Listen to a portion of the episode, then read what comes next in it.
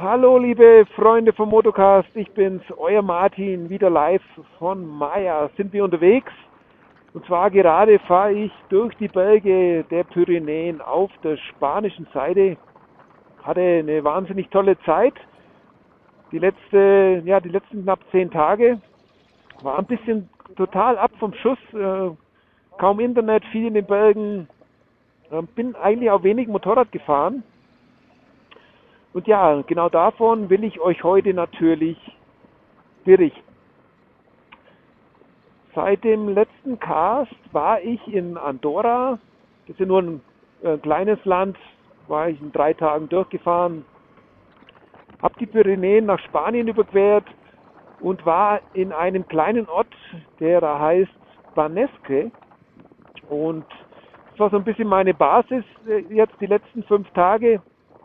Und von dort aus hatte ich viel, ja, viel Wandern gemacht, Bergsteigen, habe den höchsten Berg der Pyrenäen bestiegen, den Anetto und ja noch ein paar andere kleine äh, Berge gemacht und ja, davon werde ich euch heute erzählen und ja, ich will wie letztes Mal versprochen auch auf die Frage eingehen, warum ich immer alleine reise. So, hier haben wir eine Kuh, da vorne haben wir zwei Touristen, die eine Kuh fotografieren. Naja, der ist jetzt stinkig, weil er nicht weiterfahrt oder was? Hallo?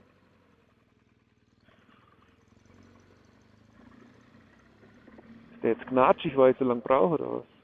Nein, ist er nicht. Nee, ist er natürlich nicht. ja, die Spanier, liebe Leute, das ist jetzt halt natürlich für mich, ich spreche ja Spanisch.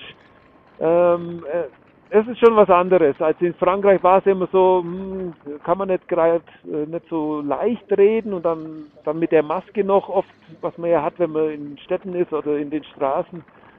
Ähm, also das, das ist mir schon echt schwierig gefallen. Und jetzt in Spanien ist das überhaupt kein Problem, weil ähm, es muss niemand meinen Mund sehen und ich kann die Sprache sprechen. Und ähm, also ich habe da jetzt echt schon so, so ein paar richtig gute Momente gehabt. Ich kann mich leicht orientieren, ich kann mich schlau machen und ähm, also das Reisen an sich ist für mich hier schon deutlich leichter. Also und, und macht auch, muss ich ganz ehrlich sagen, einfach mehr Spaß. Ja, wo fangen wir an? Fangen wir an, vielleicht in Frankreich noch. Nach dem letzten Podcast, da waren wir ja in den Pyrenäen unterwegs ähm, war ich dann am Ende in Carcassonne. Da ist so eine Stadt, dort wollte ich unbedingt hin. Ja, ich muss sagen, das war sehr interessant. Ähm, war, ist halt so ein historischer Ort. Ist schon unglaublich beeindruckend, welche Ruinen damals entstanden sind. Oder Burgen, ist ja alles so im Mittelalter gewesen, wo sich irgendwelche Herrscher, Königshäuser dort gegenseitig bekriegt haben oder jetzt in dem Fall war es ja dann Krieg äh, England gegen die Franzosen. Das hat man halt oft mitbekommen in Frankreich, dass das ein großes Thema war. Und ja, Carcassonne war eine schöne Stadt. Ich werde euch da auch ein paar Bilder mit reinpacken, in den Blog natürlich, wie immer. War aber dann schon auch ein bisschen touristisch. Also da war schon die Hölle los innen drin. Also man kann diese Stadt praktisch innen erkunden. Und da ist alles voll mit, ja, eigentlich ist es schon schön gemacht, weil es alles in den alten Gemäuern ist praktisch.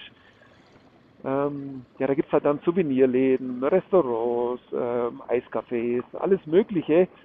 Und natürlich Unmenge an Touristen. Da war es übrigens ein bisschen komisch mit den Masken. Manche hatten eine Maske auf, manche wieder nicht. Also da wusste ich immer selber nicht, was soll ich denn jetzt machen. Ich bin mittlerweile dazu übergegangen, ich habe sie einfach immer auf, fertig. Weil ähm, immer dieses Gewechsel und dann, dann auch noch die Kamera in der Hand, das ist mir dann irgendwann zu lästig. Ja, wo Carcassonne aber am schönsten war, fand ich eigentlich außen, die Stadtmauer, wenn man dort rumlaufen konnte und wenn man sich einfach mal vorstellt, äh, was das damals für, für Bauten waren, ja. Und äh, wie die Menschen dort gelebt haben. Und solche Burgen hatte ich ja in Frankreich einige besichtigt. Ich muss sagen, das fand ich schon echt interessant. Und ich muss auch sagen, ich hatte gar keine Vorstellung, dass es so viele davon gibt. Also gerade wenn man so die Provence entlang fährt ähm, und dann später dann nach Marseille geht es ja eigentlich raus aus diesem Gebiet. Äh, aber selbst da findet man wirklich alle, ja sag mal, 20, 30 Kilometer irgendwo auf dem Berg findet man so eine alte Burg. Und das ist schon, das ist schon ein historischer Wert, was Frankreich da zu bieten hat. Ja, aber sei es drum. Übrigens abgefahrene Strecke hier, oder nicht? Bisschen viel Wald, ne?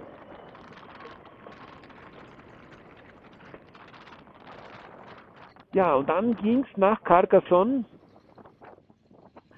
ging es für mich hoch in die Berge nach Andorra. Und das war ja, liebe Leute, ähm, also das war ja für mich, wie gesagt, ich habe es schon oft erwähnt in diesem Cast oder wer meinen Blog liest, ich bin ja immer total planlos unterwegs. Und ich hatte ja keine Vorstellung, was da für mich an, auf mich zukommt an der Grenze. Es war nämlich tatsächlich so, ich weiß nicht, warum das so ist, aber da, es hat nichts mit Corona zu tun. Äh, es gab extrem viel Polizei, und dann gab es Staus, ganz viele LKWs irgendwie am Zoll.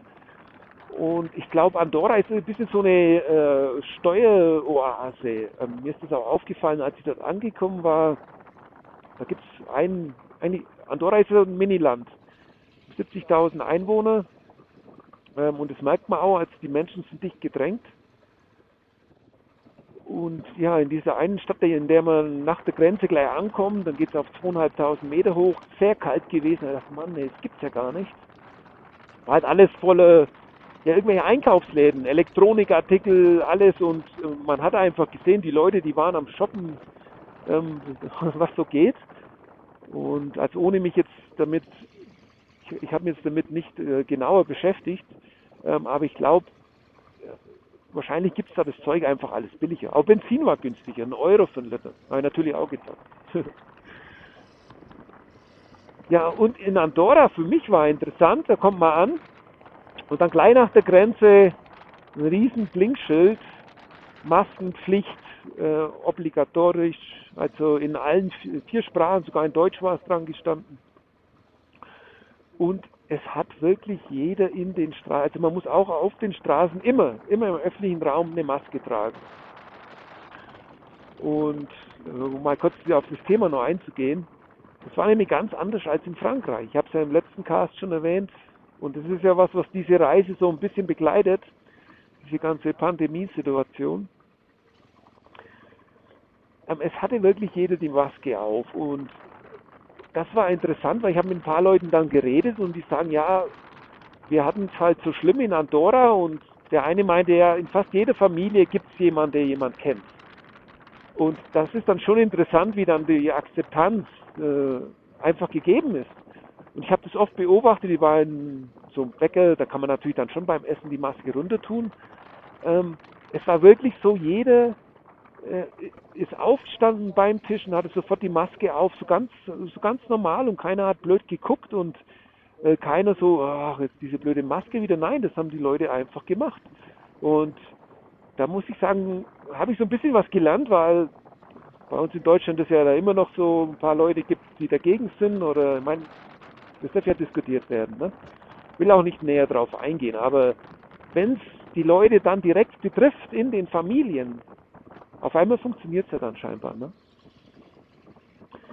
War übrigens jetzt auch in Spanien so. Also auch in Spanien, wo ich jetzt war, ich bin jetzt in äh, Angora. Ich hoffe, das ist richtig. Ähm, da war es auch so, in den Straßen Pflicht und es ist auch wirklich so ganz, also bei 100 Leute einer mal ohne Maske. Und scheinbar sind die Strafen auch sehr hoch. Also Polizei 100 Euro, wenn man es nicht hat. Was zum Beispiel auch nicht zählt, ist so ein Halstuch, wie ich hier habe beim Motorradfahren immer. Nein, es muss dann auch eine richtige Maske sein. Okay, von denen habe ich 50 Stück dabei. Hat mir meine Schwester noch zum Abschied geschenkt. Und ja, dann habe ich halt die auf. Ist ja kein großes Problem. Ja, Andorra. Ähm, es gab natürlich noch mehr zu sehen. Ähm, war wie gesagt nur ein kurzer Moment, aber die eine Nacht, die ich da verbracht habe, die war wirklich der Hammer. Ich bin dann noch weitergefahren bis auf so knapp, waren fast 3000 Meter hoch, äh, war so ein, äh, eigentlich mehr so, so ein Berg zum Skifahren, ja. Und da habe ich dann, bin ich angekommen im dichten Nebel, da stelle ich euch auch ein Bild rein, das wird euch vom Hocker hauen. Im dichten Nebel war ich dort Ähm, hab nichts gesehen. Dann hab ich gesagt, Mann, Mann, ey, wo, wo camp ich heute wieder? Es war schon spät, abends um halb neun oder so. Und dann habe ich einfach das Zelt aufgebaut. Ähm, hab nichts gesehen, hab dann da mein Essen gemacht, wie halt immer. Und habe erst mal ein bisschen geschlafen. Bin aber dann absichtlich um drei schon raus. Und dann war es halt cool, weil äh, der Vollmond stand am Himmel. Ähm, freie Sicht, die Wolken waren weg und ich stand wirklich, also das war, das war total cool. Ich habe praktisch das Zelt am Rand von so einer Klippe aufgebaut, die dann so knapp, ja ich schätze mal 500, 600 Meter so ein bisschen nach unten ging. Und das war schon sehr abgefahren. Und da war ich natürlich wieder in meinem Element. Da habe ich dann zu Nacht Fotos gemacht. Und ich mag es ja immer bei Vollmond fotografieren, weil der Vordergrund so ein bisschen beleuchtet ist. Und ja, in dem Fall habe ich euch ein schönes Bild gemacht mit dem Zelt, mit Maya. Habe mich sogar draufgesessen, äh, ein bisschen ja, Nachtfotografie mit den Lichtern gespielt vom Motorrad, von meiner Stirnlampe. Und da ist richtig cooles Material rausgekommen. Und ja, war aber oh, es war mit Abstand die bis jetzt kälteste Nacht. Ich habe ja dieses Mal nur einen Sommerschlafsack dabei. Mann, diese Route, hey, wie lange geht denn das noch? Ja, solche Waldwege mag ich immer eigentlich nicht so gern, weil ähm, ja, man kann einfach nicht so gut fotografieren. Auch hier an dem Schild können wir mal gucken, wo wir überhaupt sind. Das ist Spanien echt gut gemacht. Also die haben da immer Mirador de la Riba sind wir. Da hinten. Ja, in Spanien gibt es immer diese Schilder. Das haben die echt gut gemacht. Und ähm, es gibt auch viele Wanderwege, Wege mit dem Motorrad, Wege für Autos, Offroad-Tracks und so. Und das ist alles, also man ist nie verloren. Also das muss ich schon sagen, aufgrund des hohen Tourismus in der Gegend, wo ich jetzt gerade bin, ist ja alles Nationalpark hier, ähm, ist es schon wirklich gut gemacht. So, jetzt bin ich wieder vom Thema abgekommen.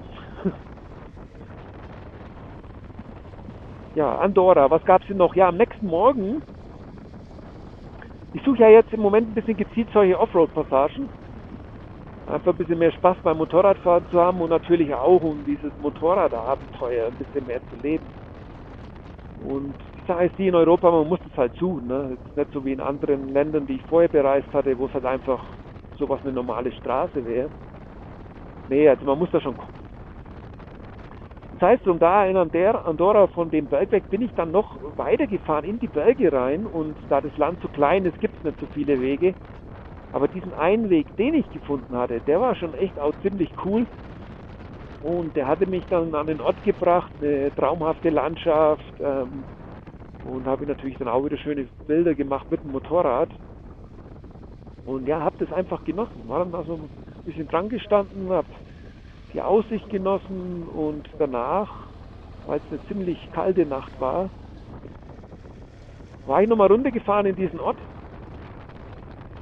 und ja, bin in eine Bäckerei und ja, habe mich sehr gefreut. War sehr günstig, irgendwie für 3 Euro, zwei Croissants, einen Kaffee und da haben wir gleich dann nochmal einen Kaffee gegönnt und ja. Und da bin ich eben ins Gespräch gekommen mit einer von der Bedienung und der hat mir das alles erzählt wie das in Andorra abläuft im Moment. Und ich muss sagen, es war eine sehr schöne Zeit in dem Land, aber ja, also allzu viel gibt es da nicht. Es gibt irgendwie die eine Hauptstraße, die durchgeht durch das Land. Da bin ich dann weitergefahren. Eine tolle Baststraße, viele Kurven, ähm, aber so vom Land her, ja, mir ist halt aufgefallen, die Häuser sind alle mehrstöckig, also 10, 15 Stockwerke, haben viele, und das ist wahrscheinlich einfach deswegen, weil eben so viele Menschen auf einem dichten Raum leben. Hoppala, ja, ein bisschen schnell genommen. Ja, und dann ging es weiter rein nach Spanien. Ja, und ich habe das ja sofort gemerkt, ähm, wenn es wieder ein Hallo gab oder Hola und kein Au revoir Buenvenido oder was auch immer in Frankreich. Fahrradfahrer. Na, die hat jetzt aber ganz kurz überlegt, wo sie fahren soll.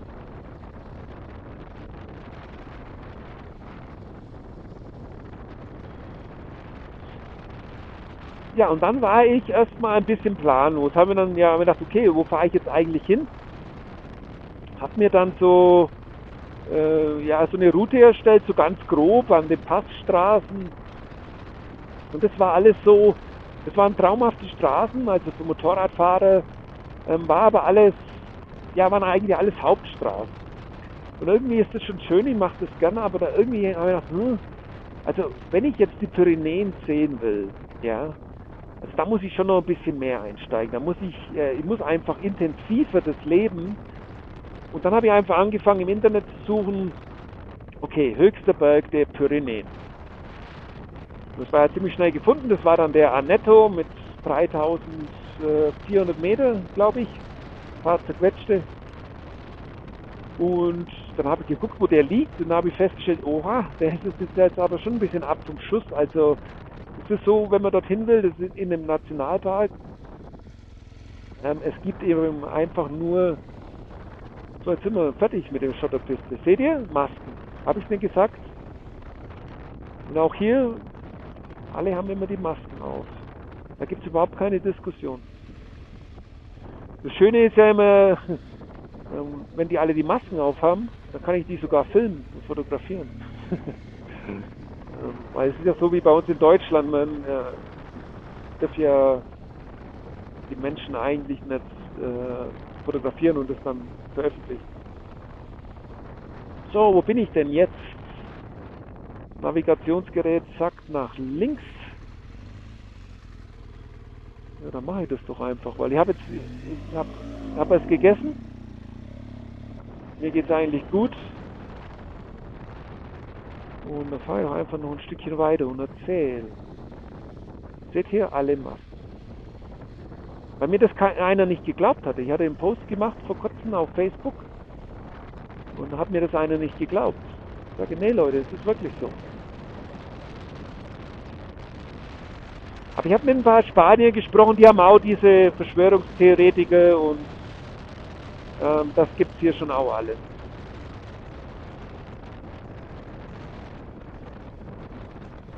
So.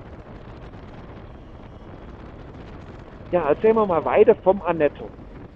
War echt eine abgefahrene Geschichte. Weil, äh, wenn mich mal sowas packt und äh, ich mir ein Ziel setze, dann, dann will ich das auch durchziehen. Da war ich also in. Mal hier kurz auf den Tacho schauen. Ja, da war ich also in in diesem Nationalpark habe ich schlau gemacht und dann für Nanetto braucht man eben Steigeisen, weil es einen kleinen Gletscher gibt. Ähm, dann ist es auch nicht ganz so leicht zum Einstiegsort zu kommen. Da muss man normalerweise mit einem Bus fahren, so knapp vier Kilometer von dem Parkplatz aus. Und dieser Parkplatz wiederum, der ist knapp äh, 15 Kilometer weg von Barnesk. So. Ähm, in, in Barnesk habe ich erstmal keine Unterkunft gefunden. Da wusste ich gar nicht, ja Mensch, was mache ich jetzt? Und dann hatte ich aber in, in dem Wald einen kleinen Fleck gefunden, richtig schön an dem Fluss. Und dann habe ich gesagt, okay, da schlafe ich heute, weil ich wollte ja eh nicht lange schlafen, weil ich um 2 Uhr schon aufgestanden bin, liebe Leute. Und ja, dann hatte ich mir einen Tag eben dieses Steigeisen besorgt, das ist gar kein Problem, weil diesen Annetto, den besteigen am Tag sicherlich 100 Leute. Also das reicht wahrscheinlich gar nicht. Bei mir ist es immer so, wenn ich solche Touren mache, ich versuche diesen ganzen großen Strom zu entfliehen. Und das mache ich halt einfach immer deswegen, damit, dass ich zu einer anderen Zeit loslaufe. Und in dem Fall war es dann so, dass ich diese vier Kilometer, die man normalerweise mit dem Bus fährt, ähm, die bin ich gelaufen, bin aber schon um 2 Uhr losgelaufen. Jetzt, wenn ich weiß, der erste Bus kam um 5, also um 5 kommen dann die ganzen anderen Touristen da war das praktisch optimal, äh, um so ein bisschen Zeit dazwischen zu haben. Ja, und liebe Leute, habe ich diesen Berg unterschätzt. Mann, Mann, Mann. Also, äh, da wo ich die Crampons, äh, die Steigeisen mir geholt hatte, die meinte, oh ja, ja, vier Stunden ist man oben und nochmal zwei Stunden ist man wieder unten. so, Leute, das könnt ihr mal völlig vergessen. Ich, äh, um das von mir wegzunehmen, ich habe ich habe oben am Gipfel solche Trailrunner getroffen, also die lau, also rennen den Berg nach oben. Und die hatten mir gesagt, sie haben dreieinhalb Stunden gebraucht. So, also wenn ich jetzt weiß, dass jemand, der rennt, in dreieinhalb Stunden das oben ist, dann schafft es ein normaler Wanderer nicht in vier. Zu diesen Stauseen, da gibt es hier extrem viele. Tunnel. Kurz. Ja, das kommt mir immer nicht rein. Ne? Also von denen habe ich bestimmt schon 20 Stück gesehen. Hier in Spanien. Ja, und dann ging es halt los, äh, nachts um 2 Uhr, Vollmond, und da bin ich dann völlig, also Leute, das ist so schön, da bin ich völlig in meinem Element. Ähm, ich brauche die Taschenlampe nicht, man, da bin ich okay erstmal diesen einfachen Weg entlang gelaufen und äh, also ich finde es einfach immer genial. Es ist die absolute Ruhe, es ist niemand und das Schöne ist ja, weil man sich darauf freuen kann, auf Sonnenaufgang und ja, weil man halt so das Ganze so ein bisschen für sich hat. Also das ist mir, das ist für mich immer ein anderes Gefühl, wenn ich tagsüber, keine Ahnung, 50 andere Bergsteiger vor mir habe. Ähm, das, das nimmt mir so ein bisschen den Reiz.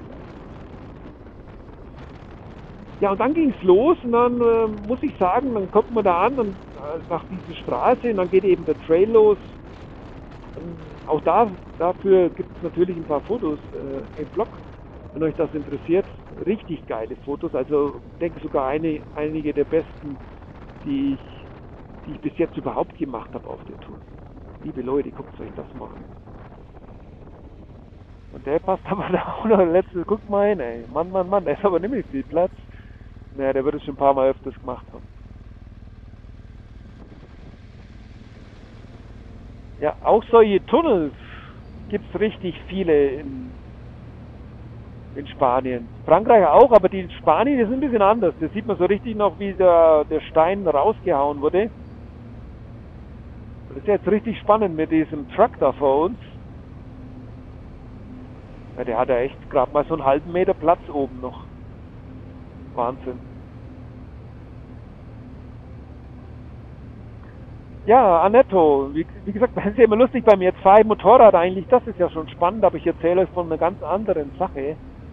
Ähm, ja, Annetto, hey, und dann war das so anstrengend und ich habe dann oft auch eine Pause gemacht, habe mir gedacht, Mensch, das gibt's doch gar nicht.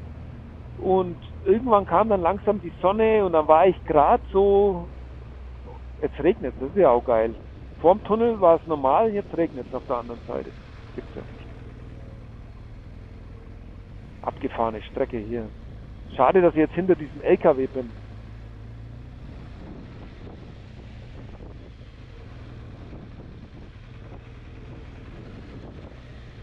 Ja, guckt euch das mal an, hey. Unglaublich.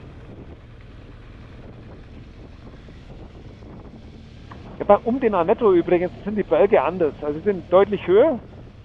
Ich schätze mal, die Berge hier, die sind alle so um die 2000. Ähm, wobei beim Anetto gibt es dann schon viele 3000er. Und die sind einfach weniger grün. Also hier man sieht, das ganze Grün, das, das hat es da nicht so.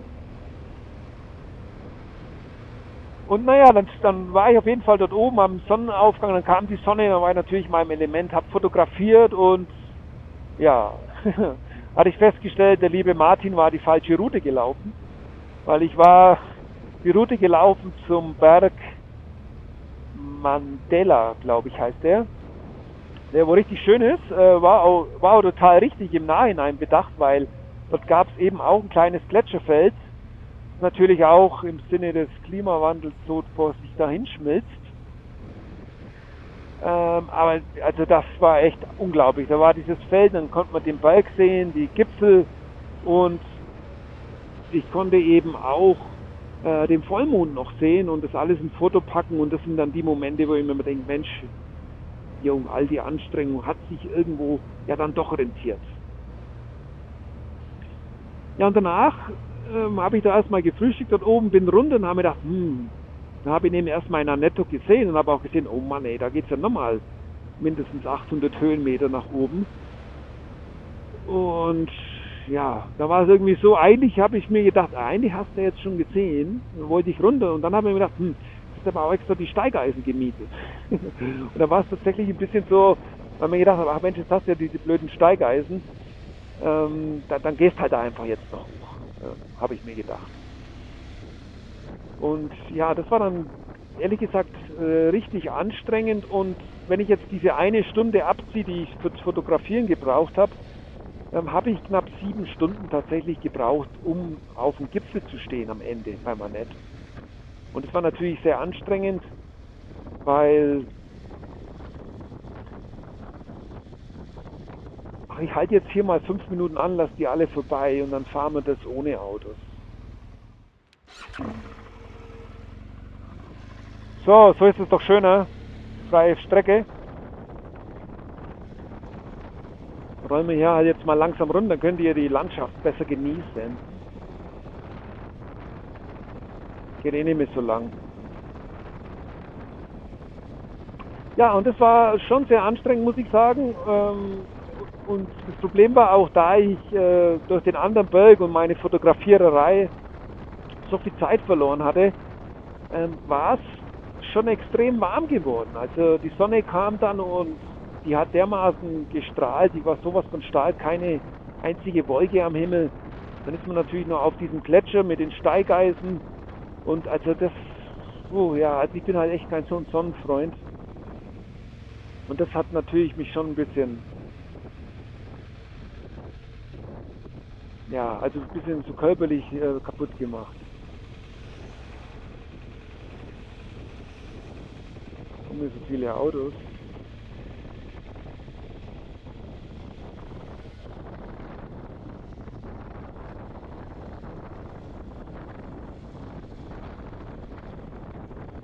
sagte mir in 60 Meter soll ich links. Hier gibt es aber nirgends links. Komisch. Ja, und dann war ich am Gipfel. Anetto, der höchste Berg der Pyrenäen. Die Aussicht war natürlich der Hammer. Ähm, das Komische war aber, äh, ich habe mich gar nicht so richtig gefreut. Also, dass ich am Gipfel war. Was mir viel mehr Freude gemacht hatte, war wirklich am Anfang, ah, hier die Strecke muss ich hoch.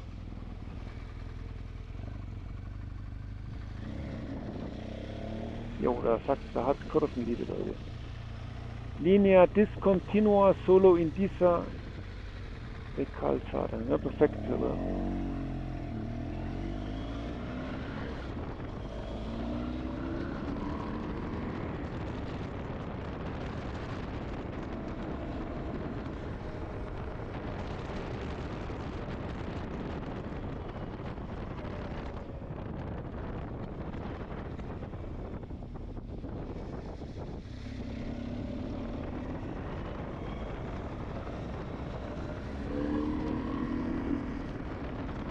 bei nasser Straße bin ich immer ein bisschen vorsichtig mit Kurven, obwohl, obwohl das den Reifen mir, diese Metzler Karu, wo ich drauf habe, die muss ich sagen, die sind schon echt gut bei allen Lagen.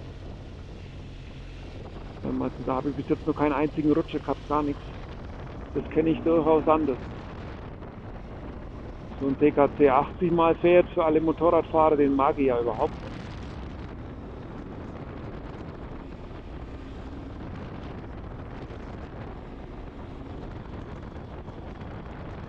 So, ich fahre die Strecke jetzt eigentlich nur deswegen, dass ihr mal seht, wie so diese Bergtörfchen aussieht. Seht ihr wieder Maske auf?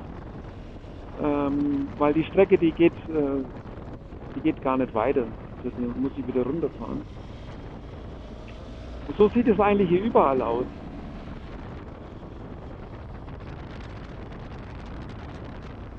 Ja, zum Thema Annetto und nicht so glücklich. Ja, äh, es war halt irgendwie so, erstmal war das am Gipfel oben war natürlich Unmenge von anderen Leuten dann wieder.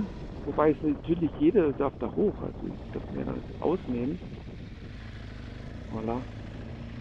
Das ist ein schöner Ort. Artisanius, oh was ist denn hier los? Kommen Sie mit dem Pferd. So, auf Pferden braucht man wohl keine Maske. Sehr interessant.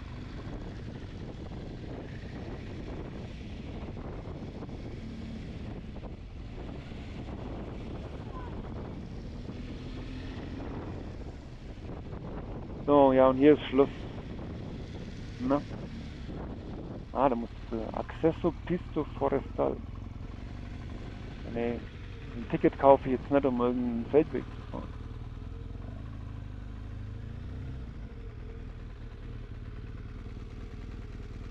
Pista de Montagna 3 Euro wird es kosten. soll ich es machen?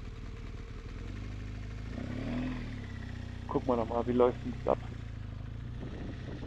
Precio del ticket este 3. Wie funktioniert das?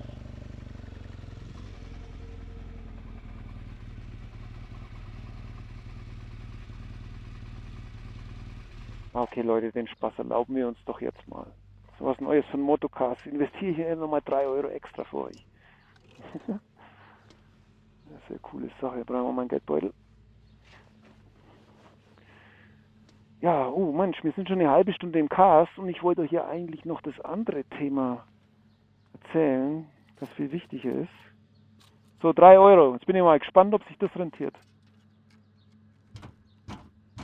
Kommt. Nimm das nicht. Was ist das denn jetzt? Ach, du musst erst drücken, oder wie? Dann zahlen. Jo, jetzt geht's. Lieb. so, was habe ich jetzt gekauft? Tassa Pista. 3 Euro. Liebe Leute, es wird so eine Situation, ich habe keine Ahnung, wo ich jetzt gerade rumfahre. Eieiei. Also 3 Euro. Bin jetzt mal sehr gespannt, was ist wahrscheinlich jetzt auch nur so eine. Wie lange darf ich denn jetzt? Ich glaube, hier vorne war gestanden, ein Tag lang gilt es.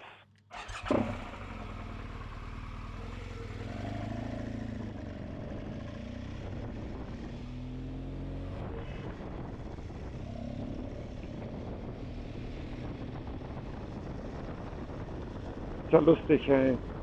Das machen die wahrscheinlich einfach, dass das nicht so viel Verkehr ist.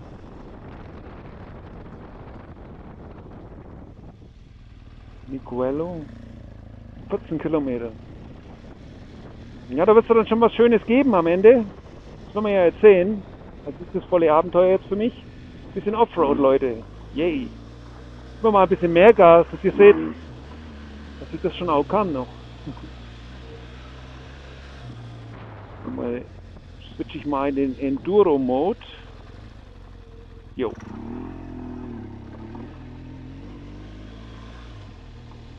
Da liegt das Motorrad nämlich ein bisschen schöner am Gas. Ja, das ist schon mal spannend hier.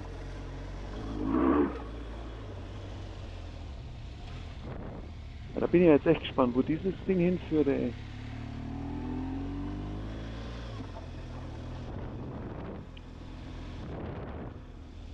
Hammerberge auf jeden Fall. So, dieser Automat und diese ganze Situation hat mich natürlich wieder vom Thema abgebracht.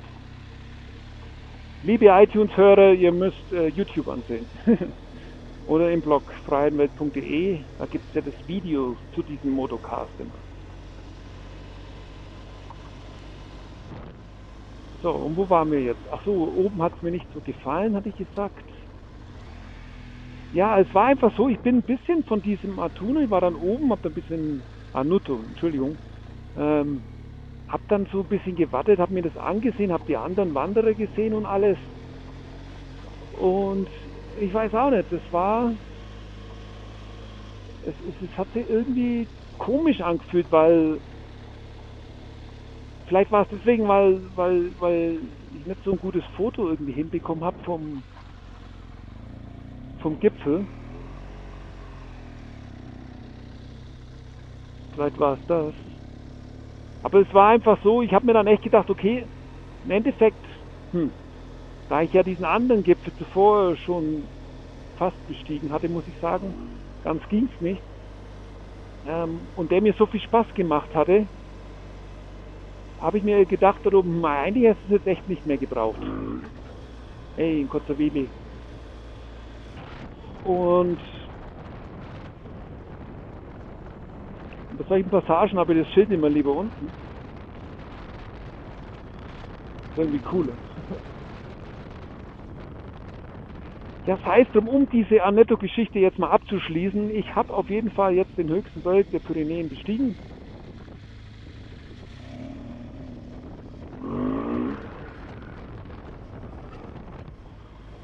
Bin dann zurück und an dem Tag hatte ich dann ganz cool, yay, so, ja, man kann ein bisschen durch, über die Hüppel hüpfen.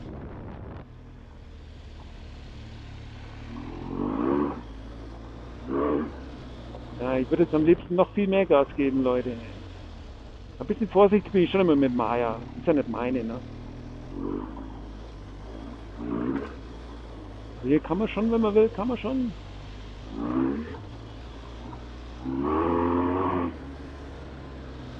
Kleinen Drift gemacht. So, wo fahren wir denn jetzt hin? Prohibido hacer fuego. Rechts oder links, Leute? Rechts oder links? Normalerweise tue ich in so einem Fall immer gerne eine Münze werfen. Ich habe jetzt aber keine zur Hand. Aber Pasa la Mora. San Michel hört sich doch ganz interessant an. Fahren wir nach San Michel. So, und jetzt um auf, auf das andere Thema von dem Cast noch zu kommen. Ähm, um es kurz zu machen noch, also nach dem Atuna war ich so von kaputt, Anuto. Ähm, auch der Abstieg hatte ich mich verlaufen, da musste ich mich noch abseilen an so einem Hang. Also es war ja, ich habe echt gedacht, ich komme nicht mehr zurück. Meine Füße haben wehgetan und am Ende war ich tatsächlich zwölf Stunden unterwegs. Also und also ich habe den Berg ganz ehrlich total unterschätzt. Ich bin halt auch leider ein bisschen so die falsche Route gelaufen. Und ja, sei es drum. Ich war auf jeden Fall fix und fertig, weil auf dem Motorrad so müde. Dann war es ja so, wenn ich vom, äh, vom Wander zurückkomme, dann musste ich das Motorrad neu organisieren. Ich musste dann wieder in die Motorradklamotten und das ist immer ein Riesen-Act. Das ist ein bisschen ein Nachteil am Motorradreisen, muss ich sagen. Als wenn man noch andere Sachen macht, außer, außer durch die Gegend zu fahren. Jetzt geht es bestimmt bis ganz da hoch, ey. Bin echt sehr gespannt, ey.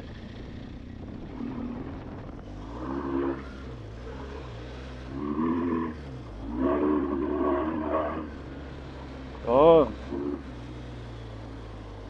Hier Maya auch. Was machen die denn hier?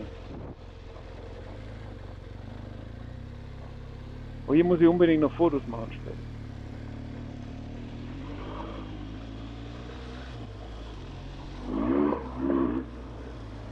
Mann, die driftet echt gut, hey.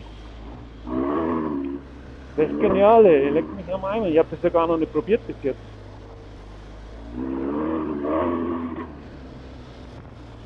Echt okay. Cool. Das fällt mir mit meiner KTM tatsächlich schwieriger. Fängt es wieder zu regnen an. Ja, wenn ich so ich leider nicht reden, weil ich muss mich konzentrieren. Aber nur, vielleicht habt ihr auch da Spaß dran, mal zu sehen. Offroad hier so ein bisschen. Dann haben sie die 3 Euro schon rentiert, ne? Oh, jetzt kommt ein Hubbel, aber ein großer. Juhu! Geil! jo, da bin ich jetzt tatsächlich ein bisschen geflogen.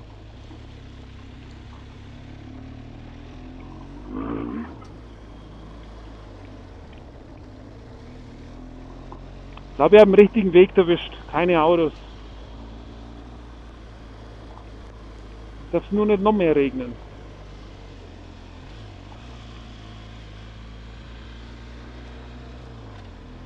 Jetzt bin ich ja echt gespannt, wenn ich dann ankomme und mal auf die Karte schaue, wo ich heute wieder gelandet bin. Da bin ich echt gespannt. So, ich fahre wieder langsamer, damit ich reden kann. Jetzt ist hier eh so blöd. Ja, ich war auf jeden Fall ziemlich kaputt und dann habe ich auch ganz zufällig ein Camping gefunden. Ähm, zwischen dem Nationalpark und Baneske. Und das waren ja sowas von coole Leute. Ähm, der Besitzer war dann sehr motorradfreundlich. Dann gab es gleich einen Rabatt. Habe ich 10 Euro am Tag bezahlt, was super okay ist. So ein Camping mit allem. Und da habe ich gesagt, ey, perfekt, dann mache ich doch hier jetzt mein Baselager.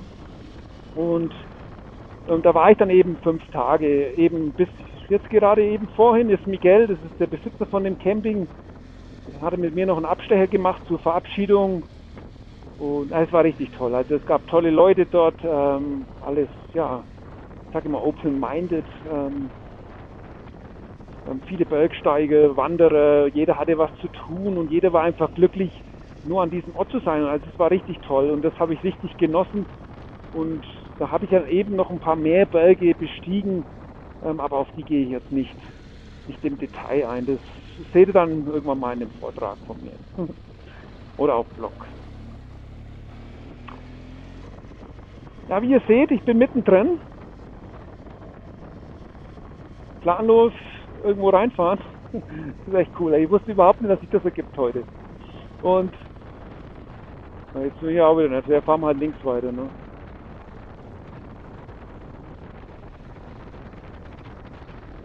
Aber mir wurde schon gesagt, die Gegend hier, die wird äh, nach dem Nationalpark werden die Berge flacher. Ähm, aber es gibt dann eben mehr solche Strecke. Und das ist schon ziemlich cool. Gut. Und jetzt, liebe Leute, wie versprochen. Das Thema, das jeden interessiert, oder es interessiert äh, den Robert im Speziellen, oder ne, eigentlich waren es mehrere Leute. Ähm, ich habe das schon öfters bekommen, solche E-Mails und ja, warum ich alleine reise. Oder die Frage war ja, warum ich immer alleine reise. Also da muss man erstmal ein bisschen relativieren. Erstmal dieses immer alleine reisen stimmt nicht wirklich.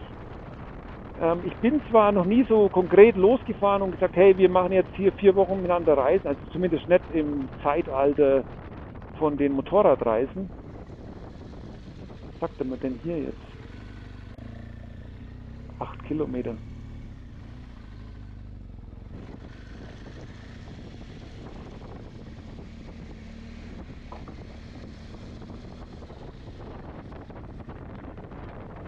Das wird ja spannend, wo das hinführt hier.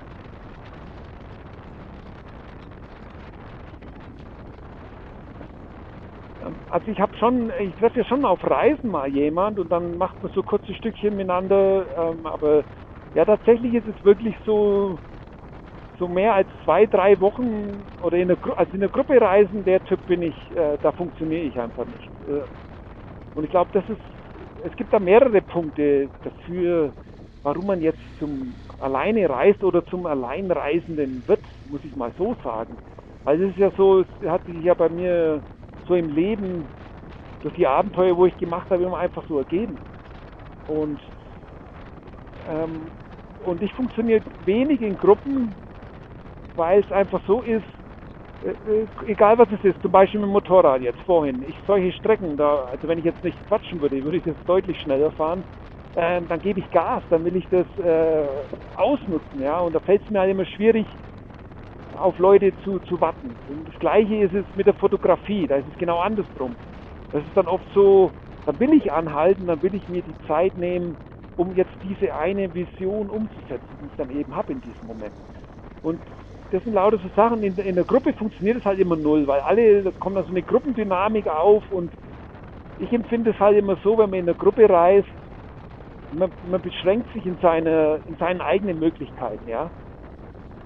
Ähm, weil, weil man dann doch immer Kompromisse eingeht und also ich habe das noch nie erlebt, wenn ich mal so ein Gruppending gemacht hatte, dass, dass mich das ähm, ja, was ist hier jetzt? Refugio de Paguera. Sollen wir dahin?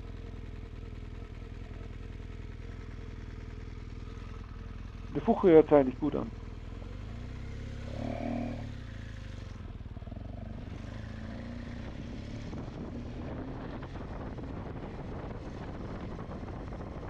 Zeit zum Kaffee. Das ist fast 2 Uhr Nachmittag. Ja, das ist also das eine. Warte, das gleich hier, oder wie?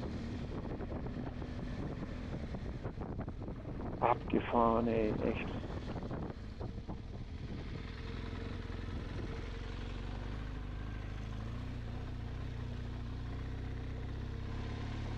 Ja, da bin ich ja mal echt gespannt, was da noch auf mich zukommt. In diesem Pyrenäen. Also okay, das Refugio, da ist nichts los hier. Da ist die Türe zu. Aber guck doch mal. Cool. Sowas kriegt man für 3 Euro, Leute. 3 Euro. Und ihr beschwert euch, oder nee, so darf ich nicht sagen. Äh, viele beschweren sich, dass es die Freiheit nicht mehr gibt. Leute, Freiheit, wohin man guckt, muss nur 3 Euro in so einen Automaten stecken. Ja. Noch. Ja, und das ist, ich fahre weiter, weil es ist ja der Motocast und nicht der, der Rumstehencast. Tut mir immer ein bisschen weh, wenn ich über so, guck dir mal an, hey, wie schöne Blumen. Wenn ich da so Spuren hinterlassen muss mit dem Motorrad. Ich finde es eigentlich ganz cool, wenn die sagen, hey, wir machen solche Strecken für, für 3 Euro, kommen weniger Leute rein, dann ist auch der Impact an die Natur nicht so hoch. Finde in Ordnung sowas. Also besser als gleich zu sagen, hey, hier kommt gar keiner rein.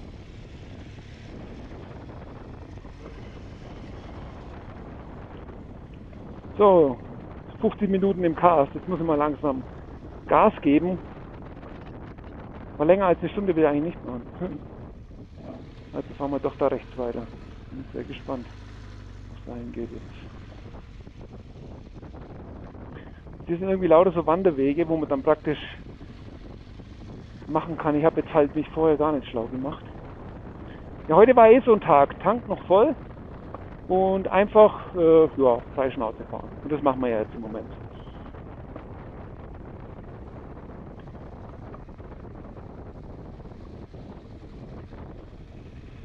Guckt euch das mal an.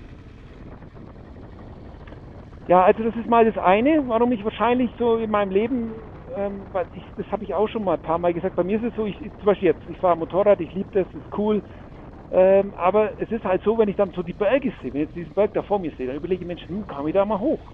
Oder wie kann ich Fotos machen? Oder keine Ahnung, wenn es was zu klettern gibt, dann will ich das machen, ja. Und ähm, also ich habe da irgendwie komisch, ich, ich kann das schlecht sagen. Ähm, ich, ich glaube, ich habe da einfach ein bisschen mehr Energie ähm, oder mehr Ideen im Kopf als so manch anderer, der sich jetzt halt vorstellt, ähm, ich mache eine Motorradtour oder überhaupt irgendeine Reise. Und es beißt sich da immer. Also in Gruppen geht schon mal gar nicht. Was ich schon mal gemacht hatte, war so mit Partner. Ähm, da habe ich auch so mehr gemischte Erfahrung. Das kann natürlich super toll sein. ähm, wenn man jetzt sich aber da in die Haare kriegt, dann schmatzt noch viel mehr. Ähm, also wer das schon mal gemacht hat, ähm, so die Pärchenreisenden können da wahrscheinlich ein Lied davon singen. Also ohne Streit geht es manchmal nicht. Und Wow, ey, das ist schon echt, hey, guck doch mal rüber, ey. Jetzt wir mal kurz mal anhalten, das ist sehen. Das ist schon echt toll, hey. Das sind hier ganz andere Bäume. Super. Echt super. Da werde ich später, wenn dieser Cast vorbei ist, noch richtig viel Spaß haben, Fotos zu machen. Ja, und da bin ich vielleicht ein bisschen so geschädigt aus meiner Jugendzeit äh, und äh, ein bisschen später. Da gab es ein paar so Reisen, wo ich danach heimgekommen bin und habe mir gedacht, meine Güte, hey, das willst du nie mehr erleben. Und ja, das spielt da vielleicht mit rein. Und also das ist mal so, okay, das schließt ja grundsätzlich nicht aus, aber ich will es mal so sagen, ich bin sehr vorsichtig geworden, wenn, das kommt mir schon öfters mal vor, dass jemand mich fragt, hey Martin, machen wir miteinander was, oder ich komme schnell vorbei und lass uns eine Tour machen. Und viele haben halt überhaupt keine Vorstellung, wie ich reise. Ne? Also das ist zum Beispiel, ich fahre jetzt diese Tour hier, die ist ein bisschen anstrengend. Ich äh, werde schwitzen und ja, ich werde wahrscheinlich ungeduscht später ins Zelt steigen und ein bisschen Nudeln kochen mit Tomatensauce. So, das ist es. Und das mache ich aber fast, äh, ja, also nicht täglich, aber sehr, sehr oft. Und da ist es halt den meisten schon zu hart und dann dann spielt zum Beispiel auch noch das Geld mit rein. Also ich bin immer sehr auf Low Budget unterwegs, im Moment gerade ein bisschen sehr extrem, äh, wegen dieser Corona-Krise. Ähm, das heißt, ich, ich kann es ohne Zelten gar nicht umsetzen, diese Reise. Und wenn ich dann zum Beispiel mit jemandem unterwegs bin, der wo ja alle zwei, drei Tage ins Hotel will und da 50 bis 100 Euro liegen lässt ohne Probleme, dann ist das halt blöd für mich, weil ich das im Endeffekt nicht stemmen kann. Oder auch gar nicht stemmen will. Ich finde Hotel total blöd. Das hat mir gar kein Abenteuer. Okay, da kann es auch Abenteuer geben in anderer Form, aber ähm, davon reden wir jetzt mal nicht. Und ja, jetzt wird es hier aber echt äh, spannend, hey. Bin ja gespannt, ob das immer noch der Weg nach San Miguel ist.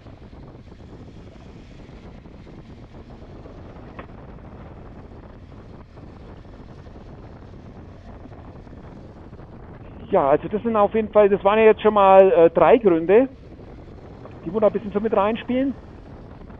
Und ich, ja, dann gibt es nochmal einen, einen, einen leichter nachzuvollziehenden Grund und das ist einfach das, und das kommt eben mit der Reiseerfahrung. Bei mir war damals mit äh, 19, war ich nach dem Zivildienst in Neuseeland für knapp zwei Monate.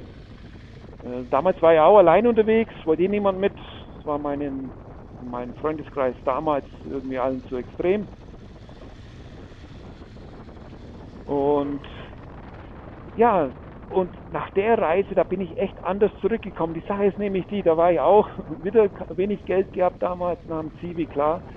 Ähm, da war ich immer dran gestanden, hier Daumen raus, Hitchhiken, seitlich am Straßenrand und habe gewartet und das war das erste Mal, dass ich so die Erfahrung gemacht hatte, erstmal, man muss sich alleine durchkämpfen, es hilft einem niemand, aber ich hatte eben auch festgestellt, ähm, wie oft ich eingeladen wurde oder wie ich aufgenommen wurde und, und, und ich habe einfach so viele, ich glaube es geht jetzt diesen das ist auch ein Reflux hier, diesen, diesen Punkten hier geht es hinterher.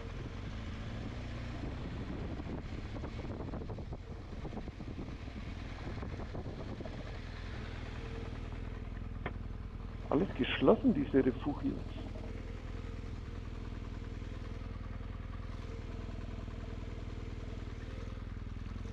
So, ist das jetzt noch ein Weg zu fahren?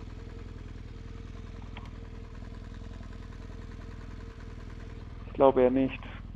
Ja, ich glaube, das ist hier so gedacht, hier kann man dann parken und dann kann man wandern. Deswegen fahre ich jetzt auch wieder hoch.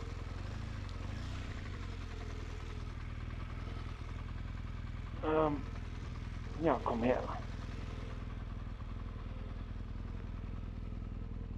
Ja.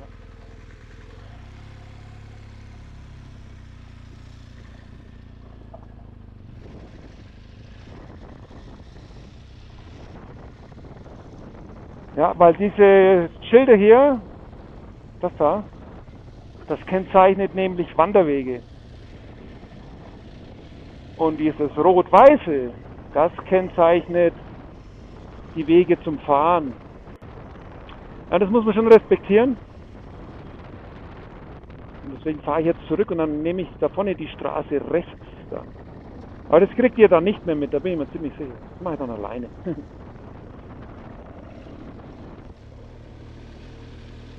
So, ja, äh, zu dem Grund, der nachvollziehbar ist. Damals in Seeland eben die Erfahrung, dass man, dass man so viel mehr kriegt. Also ich glaube, es ist halt einfach echt so, wenn man sich alleine durchkämpfen muss. Und wenn einem dann mal schöne Momente geschenkt werden, ob das jetzt in der Natur ist oder was Zwischenmenschliches, ähm, das natürlich auch Reisen für mich auch immer sehr wichtig ist.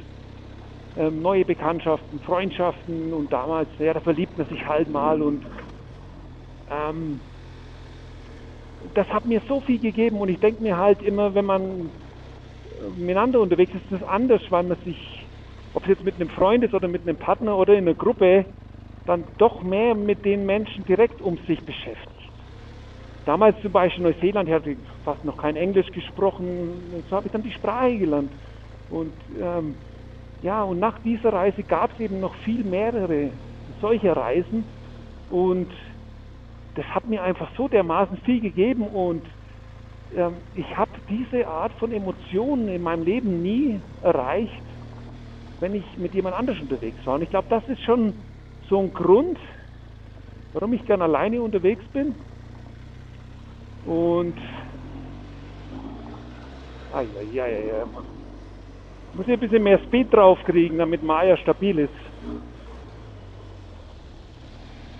So langsam macht es hier keinen Spaß. Und ich glaube, das ist ein nachvollziehbarer Grund. Wenn ich zum Beispiel meine Südamerika-Reise denke, das war ja diese dreieinhalb Jahre, das war ja der Oberhammer. Also und ähm, langsam übrigens äh, gibt sich dieses Gefühl auch, auch auf dieser Reise. Also es ist schon echt toll alles. Ja. So, und jetzt, also ich glaube, das wäre so ein bisschen die nachvollziehbaren Punkte. Und dann glaube ich, und also ich will jetzt ja nicht zu persönlich werden bei dem Ganzen, da gibt es nämlich schon noch ein paar mehr Gründe. Ähm, aber ich glaube, es hängt sehr, sehr davon ab, wie man, ja, wie man groß geworden ist, wie man sozial in seiner Kindheit, sage ich mal, verankert war. Ähm, ob man zum Beispiel mehr so der Einzelgänger war oder in der Schule zum Beispiel eher der war, der wo gehänselt wurde oder ob man eher der war, der wo, ja, der, der Starke in der Klasse oder sowas. Ähm, also ohne jetzt das direkt auf mich zu beziehen, aber ähm, ich glaube, das hängt sehr stark damit zusammen, ob man praktisch als selbstbewusste Persönlichkeit so aus der Jugend kommt oder ob man mehr jemand ist, der immer einen Kontakt braucht oder Kontakt sucht. Und bei mir war es eher so, ich denke, damals aus der Schulzeit und all das, ich war jetzt nicht, also ich war garantiert kein Angeber oder der Stärkste oder sonst, ich war so ganz normal, ja. Ähm, und aber was ich damit sagen will, also mir hat dieses Leben in Deutschland irgendwie nie die Stärke gegeben, dass ich mich als Person dorthin entwickeln kann, wo ich sein will, ja. Das ist ja immer das Ziel, Freiheit, habe ich in meinem Buch geschrieben. Das ihr dann kaufen übrigens.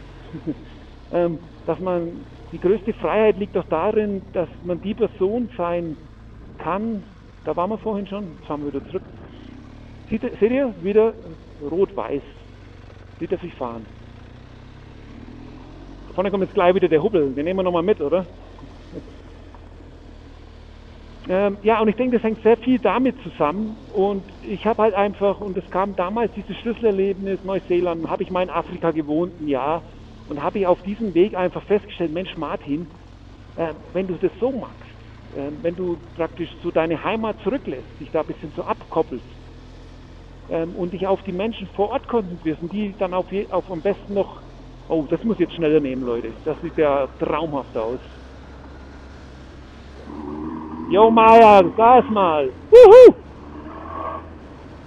Geile Nummer, Mann, Mann, Mann, ey.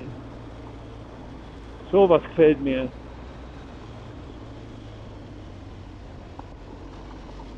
Richtig schön. Ah.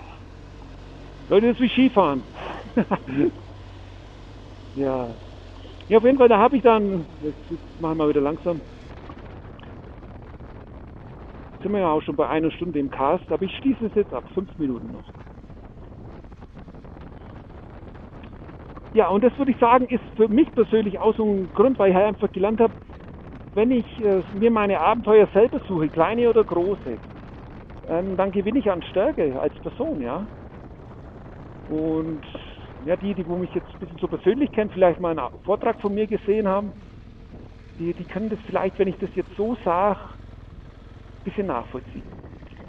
Wie gesagt, da gibt es halt unterschiedliche Menschen und was mir immer wichtig ist an dieser ganzen Alleinreisengeschichte, man muss immer darauf achten, nicht zu diesem einsamen Wolf zu werden. Ähm, weil das gibt es schon auch, das kenne ich auch tatsächlich aus dem, ja, aus dem Reisebekanntenkreis. Einfach Personen, die sind nur noch am Reisen und die, die haben so ein bisschen den Bezug zu, zur Realität verliert man da leicht. Das ist ja auch was, das, das stelle ich schon auch fest, wenn ich nach Deutschland immer komme und dann meine Familie sehe, meine Freunde, dann, ähm, also manchmal ist es halt schwierig, diese Begeisterung, die man selber hat für dieses Alleinsein oder Alleinreisen, ähm, rüberzubringen. Und da ist es dann eben halt wichtig und deswegen suche ich ja immer gezielt äh, oder ich lasse mich halt inspirieren von den Menschen. Ja? Und es ist wichtig, solche Kontakte. Und zum Beispiel vorgestern habe ich auf dem Campingplatz wieder ein paar ähm, ja, äh, als bekannte, was soll ich sagen, bekannt als sehr nette Leute, waren zwei Mädchen und äh, ein Junge. Ja, eigentlich muss man Mann und Frauen sagen. und äh, die haben mich jetzt halt eingeladen, zum Beispiel nach Valencia. Und da gehe ich hin. Da weiß man nicht, vielleicht entsteht daraus auch wieder so eine, eine neue Freundschaft, die wo man ab und zu im Leben mal sieht. Und das ist wichtig. Und wenn man das nämlich nicht macht, dann kann es schon sein, dass man sich isoliert. Und das ist natürlich ähm, ein gewisses Risiko an der Sache. Aber das muss jeder für sich selber herausfinden. Also ich meine, ähm, ich bekomme ja oft solche E-Mails von Leuten, die, wo sich überlegen, eben allein zu reisen und die eben dann viel mit dem Gedanken spielen, Mensch, traue ich es mir zu, ich habe Angst und sowas. Und ich kann euch nur sagen, also äh, probiert es einfach. Wenn es euch nicht passt, dann lernt ihr auf Reisen schon jemanden kennen und macht halt mit dem weiter. Und ähm, Angst zum Beispiel war bei mir nie ein Problem. Also Angst, das, äh, tatsächlich, das kenne ich nicht. Also Angst vom Reisen hatte ich nie. Äh, Angst zum Beispiel hier diesen einsamen drei äh, ja, das ist ja was, äh, drei na nachzufahren, das kenne ich nicht. Ja, liebe Leute, das ist mehr oder weniger der Hauptgrund oder einer der Gründe, warum ich alleine reise. Ja. Ein Thema gibt es da noch, das muss man vielleicht ganz kurz mal anschneiden, und das ist das Thema Einsamkeit. Und dann gibt es für mich zwei Formen. Wenn ich zum Beispiel jetzt vorhin genannt, Annetto den Berg, wäre ich da hochgestiegen und auf dem Gipfel wäre kein Kreuz gewesen und ich wäre der Einzige gewesen, wäre ich ja in dem Sinn einsam gewesen in der Natur. Aber dann wäre das für mich ein deutlich besseres Erlebnis gewesen. Und diese Art von Einsamkeit, ist ja auch jetzt hier so alleine irgendwelche Wege entlangfahren, diese Art von Einsamkeit, die finde ich toll. Ja? Und die kommt natürlich auch damit einher, wenn man alleine reist.